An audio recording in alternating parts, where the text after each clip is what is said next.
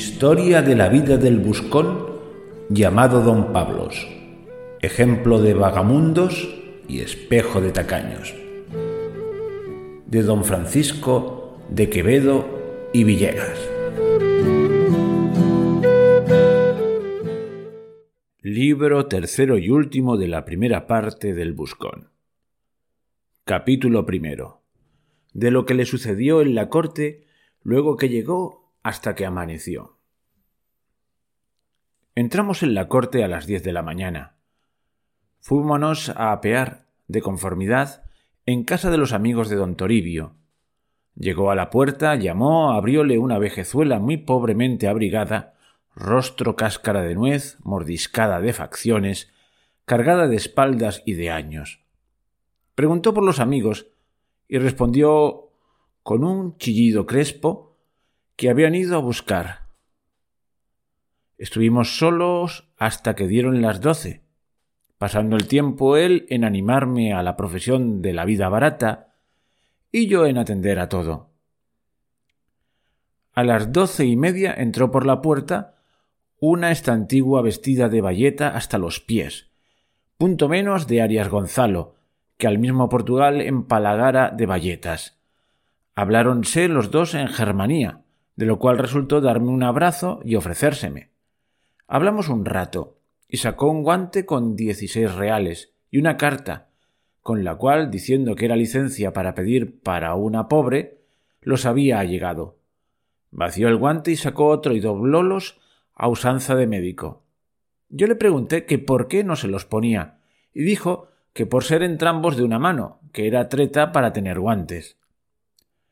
A todo esto noté que no se desarrebozaba, y pregunté cómo nuevo para saber la causa de estar siempre envuelto en la capa, a lo cual respondió Hijo, tengo en las espaldas una gatera, acompañada de un remiendo de la anilla y de una mancha de aceite, que en mi hato, aunque caminéis a cualquiera parte, nunca saldréis de la mancha, que parece que hago caravanas para lechuza u que retozo con algunos candiles. Este pedazo de arrebozo lo disimula todo. Desarrebozóse y hallé que debajo de la sotana traía gran bulto. Yo pensé que eran calzas, porque eran a modo de ellas, cuando él, para entrarse a espulgar, se arremangó y vi que eran dos rodajas de cartón que traía atadas a la cintura y encajadas en los muslos, de suerte que hacían apariencia debajo del luto, porque el tal no traía camisa ni gregüescos, que apenas tenía que espulgar, según andaba desnudo. Entró al espulgadero y volvió una tablilla como las que ponen en las sacristías, que decía Espulgador hay, ¿por qué no entrase otro? Grandes gracias di a Dios viendo cuánto dio a los hombres en darles industria, ya que les quitase riquezas. Yo, dijo mi buen amigo, vengo del camino con mal de calzas, y así me habré menester recoger a remendar. Preguntó si había algunos retazos, que la vieja recogía trapos dos días en la semana por las calles, como las que tratan en papel, para acomodar jubones incurables, ropillas tísicas y con dolor de costado de los caballeros. Dijo que no, y que por falta de harapos estaba quince días había en la cama, de mal de Zaragüelles, don Lorenzo Iñiguez del Pedroso. En esto estábamos cuando vino uno con sus botas de camino y su vestido pardo, con un sombrero prendidas las faldas por los dos lados, Supo mi venida de los demás y hablóme con mucho afecto. Quitóse la capa y traía, mire vuesa merced, quien tal pensara, la ropilla de pardo paño la delantera y la trasera de lienzo blanco, con sus fondos en sudor. No pude tener la risa, y él, con gran disimulación, dijo Haráse a las armas y no se reirá. Yo apostaré que no sabe ¿por qué traigo este sombrero con la falda presa arriba? Yo dije que por galantería y por dar lugar a la vista.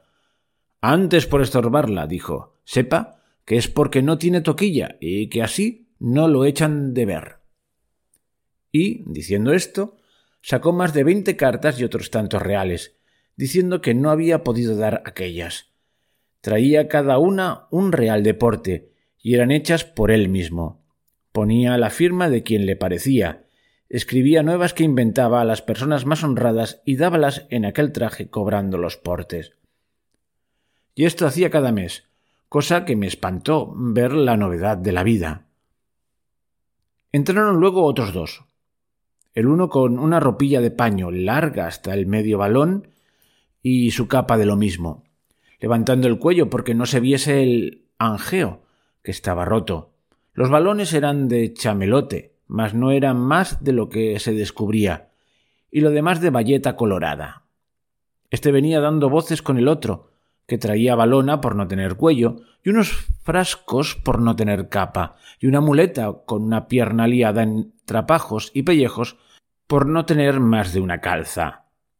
Hacíase soldado, y habíalo sido en los alojamientos y hasta la mar. Contaba extraños servicios suyos, y a título de soldado entraba en cualquiera parte. Decía el de la ropilla y casi greguescos. La mitad me debéis, o por lo menos mucha parte, y si no me la dais, juro a Dios. No jure a Dios, dijo el otro, que en llegando a casa no soy cojo, y os daré con esta muleta mil palos. Si daréis, no daréis, y en los mentises acostumbrados, arremetió el uno al otro y asiéndose salieron con los pedazos de los vestidos en las manos a los primeros estirones, y no fue mucho. Metímoslos en paz y preguntamos la causa de la pendencia, dijo el soldado. ¿A mí chanzas? No llevaréis ni medio. Han de saber vuesas mercedes que estando hoy en San Salvador, llegó un niño a este pobrete y le dijo que si era yo el alférez Juan de Lorenzana, y dijo que sí, atento a que le vio no sé qué cosa que traía en las manos. Llevómele y dijo, nombrándome alférez, Mire, vuesa merced, ¿qué le quiere este niño? Yo, que luego entendí la flor, acepté. Recibí el recado y con él doce pañizuelos y respondí a su madre que los enviaba a algún hombre de aquel nombre. Pídeme ahora la mitad. Yo antes me haré pedazos otra vez ¿Qué tal de todos los han de romper mis narices. Juzgóse la causa en su favor, sólo se le contradijo lo del sonar con ellos, mandándole que los entregase a la vieja para honrar la comunidad, haciendo de ellos unos cuellos y unos remates de mangas, que se viesen y representasen camisas, que el sonarse estaba vedado en la orden, si no era en el aire u de saetilla a coz de dedo. Era de ver llegada la noche cómo nos acostamos en dos camas, tan juntos que parecíamos herramienta en estuche.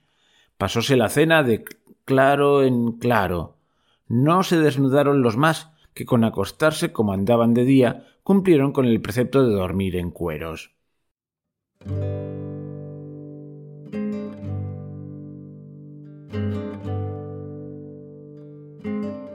Bueno, pues empezamos con el comentario al vocabulario del, perdón, del capítulo primero del libro tercero y último del Buscon. Esto ya se está acabando. Bueno, estamos en la recta final. Eh, entonces hay frases que yo no las entiendo si no fuese por las notas a pie de página, que no todas las versiones impresas lo tienen. Pero sin embargo yo he hallado un tesoro, que es hora que lo reivindique, no sé si lo había hecho antes, que es un blog que se llama Crónicas del Elesponto, crónicas del Elesponto.wordpress.com y ahí está capítulo a capítulo la vida del buscón con muchas notas a pie de página y muchas explicaciones. ¿Cuál es la frase que yo no he entendido bien? Es más, pensaba que estaba mal impresa. Eh, un descuido del impresor porque dice, pero cuando llega a la corte, eh, a Madrid, y se mete en un refugio de, bueno, de ladrones, y se preguntó por los amigos y respondió con un chillido crespo que habían ido a buscar. Yo he entendido que los habían ido a buscar, no, no le había dado más, más importancia a esta frase, pero sin embargo, hay, sobre la palabra buscar hay un uno pequeñito, me voy al pie de página y pone buscar, el lenguaje de Germanía hurtar rateramente o con mañas. Es decir, lenguaje de Germanía era el lenguaje propio de, por eso, de la gente de baja estofa, a veces esto en inglés le, llaman slang. Es el nombre popular ahora, no sé por qué le tenemos que llamar así, pero también se ha llamado jerga, se ha llamado germanía. Me parece que en Argentina le llaman lunfardo. Bueno, una especie de lenguaje en clave de, bueno, de gente de, de, ampones, de gente de lampa. Más adelante, en el párrafo siguiente, hay una frase que para mí contiene tres misterios y otra vez hemos tenido que recurrir a, este maravilloso blog. Dice, a las doce y media entró por la puerta una esta antigua, vestida de bayeta hasta los pies, punto menos, de Arias Gonzalo. Que al mismo Portugal empalagara de bayetas. Bueno, vamos a ver.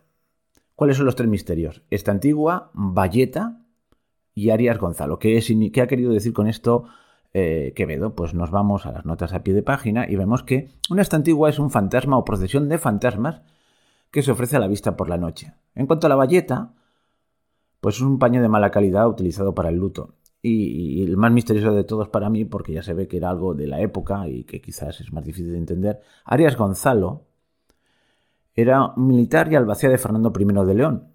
Estamos hablando de la Edad Media, 1016-1065, cuyos hijos murieron en la defensa de Zamora ante Sancho II de Castilla. Me he saltado más expresiones así curiosas, porque no es el plan de agotarlas, porque este capítulo está especialmente lleno. Y vamos directamente a unas cuantas que tienen que ver con, la, con el vestido. Así dice otra frase que está llena de misterios para mí. Entraron luego otros dos, el uno con una ropilla de paño, larga hasta el medio balón, y su capa de lo mismo, balón con V, ¿eh? este es el primer misterio, levantado el cuello porque no se viese el angeo con J, otro de mis misterios, que estaba roto. Los balones eran de chamelote. Chamelote, otro misterio, vamos a ver. Balón, pues eran una especie de greguescos eh, que usaban los balones. Balonia es una región de, por eso, de, la actual Bélgica y que se introdujeron en, los territorios españoles, una moda extranjera. El angeo era una tela basta que se fabricaba en la localidad francesa de Anjou, de donde procede su nombre. Anjou, Anjou, vale. Y el chamelote era camelote, una tela fuerte y de lana. Bueno, no sé si esto tiene mucho interés, pero para que no tiene una fijación con, la calidad de la ropa, porque eso es lo que distingue a las personas. Y todo, como veis, todos son disímulos. Luego he encontrado otra expresión que no la entendía, dice de saetilla a coz de dedo. ¿Y qué ha querido decir?